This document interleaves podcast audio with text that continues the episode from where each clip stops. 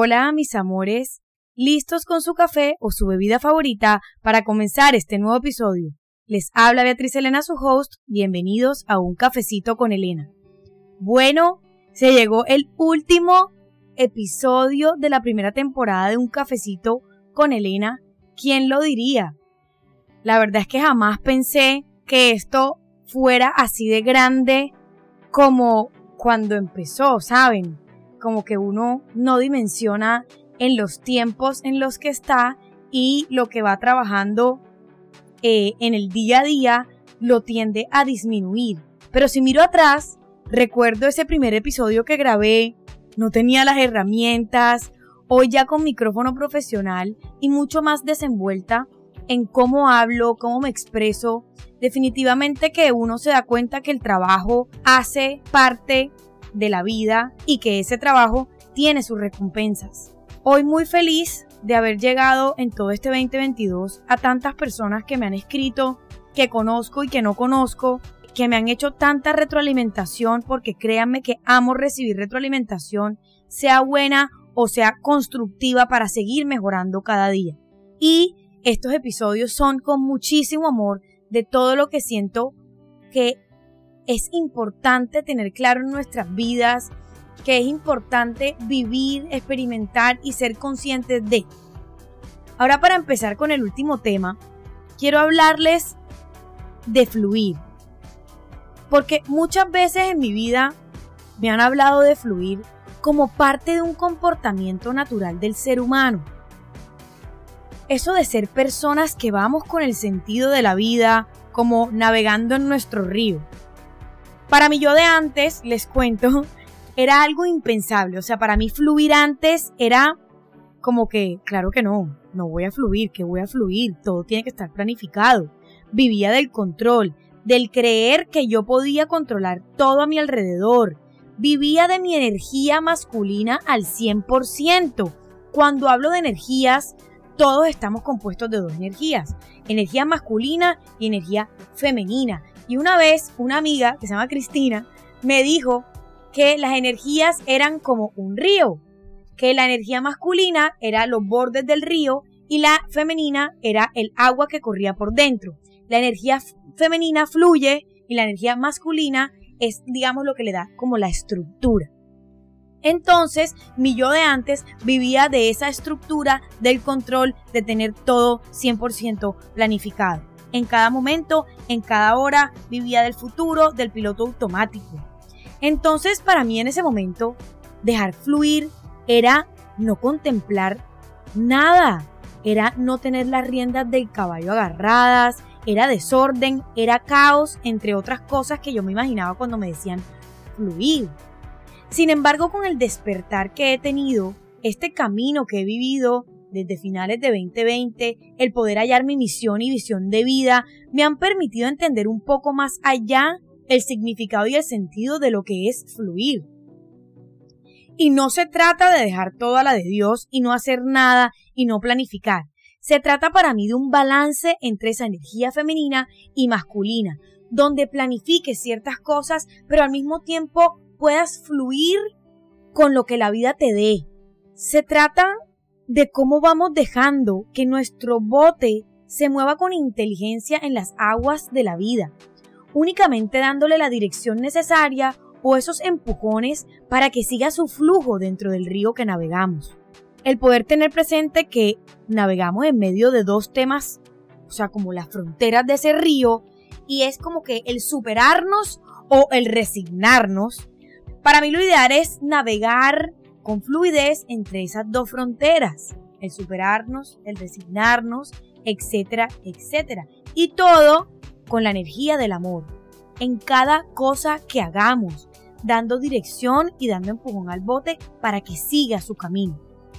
Para mí el fluir se ha convertido en un tema de decisión, pero antes de tomar esa decisión, considero muy importante entender los términos y sus significados, o de lo contrario se puede entender como yo lo percibía antes, como algo impensable, algo que no podía ser ni tener en la vida, porque tenía un significado para mí con una connotación negativa y que partía además de lo que yo veía en las otras personas que era fluir o de pronto partía también de una creencia que yo tenía. Vivimos en medio de nuestro propio río. Cada uno tiene su ritmo, su caudal, una dirección, entre otras cosas. Y muchas veces creemos que midiendo cada avance que el bote va a dar, o sea que nosotros vamos a dar en la vida, tomando las velas bajo nuestro mando, indicando la dirección a la que debe ir, creemos que tenemos el poder de controlarlo todo y controlar cada cosa que pasa a nuestro alrededor. Pero la realidad es que ante una tormenta, el bote irá donde quiera. Ante las olas que lleguen inesperadamente eh, o de sorpresa, y podremos tener un plan B y todo lo que quieran, el bote va a tomar el camino que le corresponda porque la ola tiene mucha más fuerza. Que sí podemos tener unos planes para saber, que sí podemos tener unos planes en cómo utilizar efectivamente nuestras herramientas y recursos para poder, digamos, navegar mucho mejor y con más estrategia esa oleada y ese río. Sí, pero no podemos ser quien controla el ritmo, no podemos ser quien controla eh, cuándo y cómo se va a dar las cosas. Y es aquí donde está el poder de decidir si fluimos con nuestro río o nadamos en contra de la corriente, creyendo ser más fuertes que el agua, o sea, que la vida. El poder fluir nos da la posibilidad de acercarnos mucho más a la felicidad. Y es que todos, independientemente del significado que tenga para cada uno de ustedes la felicidad, todos estamos buscando la felicidad. Pero ¿qué es la felicidad? ¿Cómo podemos hallarla? Pues la felicidad, como les decía, es relativa y cada uno de ustedes tendrá un significado diferente y algo con qué medirlo. Lo que sí es igual para todos es que esta felicidad se halla dentro de cada uno de nosotros y va de la mano en cómo nos trabajamos a nosotros mismos.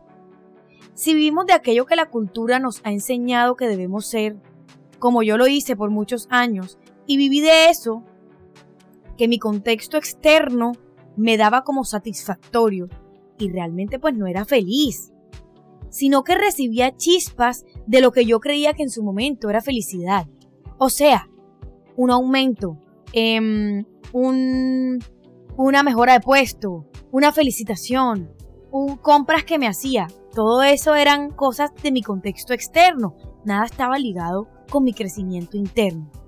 Mi vida carecía de sentido y pasaba entre mi pasado y mi futuro perdiendo de vista el presente. El ahora lo que nos da el poder es de disfrutar el momento. Y yo en ese momento, valga la redundancia, no vivía mi presente. O sea que vivía de esas chispas de felicidad de lo que era del futuro o vivía de esa experiencia de cosas del pasado.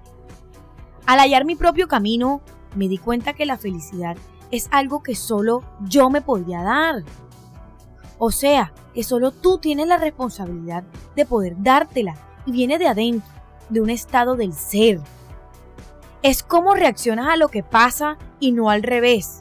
O sea, la felicidad no está en que si pasa algo soy feliz. Está en que todo lo que me suceda, yo pueda actuar de manera adecuada para recibirlo con amor. Y ser feliz es un estado. O sea que yo estoy feliz con quien soy, con cómo soy, con lo que he construido hasta hoy, sin importar lo que pase a mi alrededor. Al momento de tomar la decisión de mejorar tu calidad de vida, de mejorar esa relación contigo mismo, estarás en un camino en donde quieres empezar a fluir con las cosas del contexto externo, donde sientas que lo que te pasa se da de manera mucho más natural, con menos carga, no hay nada que presionar, no hay nada que hacer que pase, porque sabes que lo que tiene que pasarte va a llegar en el momento que tenga que ser. Esa ola que viene allá, que ves en el horizonte, va a llegar a ti y a tu bote en el momento que tenga que llegar y cuando tú estés preparado con esas herramientas y recursos para recibirla y no sea un golpe o un agua en tu cara echándotela y no estés preparado para. La felicidad como estado es una búsqueda interior en donde logramos alinear nuestra mente, nuestra alma y nuestro cuerpo, o sea, pensamientos, sentimientos y acciones frente a todo lo que nos sucede. El fluir nos permite vivir cada cosa que tengamos que vivir en nuestras vidas, recibirlo como algo que debe ser y darle paso asumiendo nosotros cómo lo vamos a recibir. Y eso permite que tengamos un crecimiento personal constante y vivamos experiencias mucho más enriquecedoras, mucho más conscientes. El fluir va de la mano con tomar las riendas de nuestras vidas, empoderándonos de nosotros mismos, en cómo damos una guía al bote en las aguas que navegamos para poder vivir cada experiencia, cada ola y cada situación siendo nuestra mejor versión. Resumen ejecutivo de este episodio. 1. El fluir como herramienta para vivir nos facilita la búsqueda de la felicidad. 2. La felicidad como estado es una búsqueda interior en donde logramos alinear mente, alma y cuerpo, pensamientos, sentimientos y acciones frente a lo que nos sucede. 3. El fluir nos permite vivir cada cosa que tengamos que vivir en nuestras vidas. Recibirlo como algo que debe ser, ser conscientes y poder decidir cómo lo vamos a recibir. Esto permite que tengamos un crecimiento personal constante y vivamos experiencias más enriquecedoras. Hasta pronto mis amores, los espero para el próximo café y recuerda ser siempre tu mejor versión.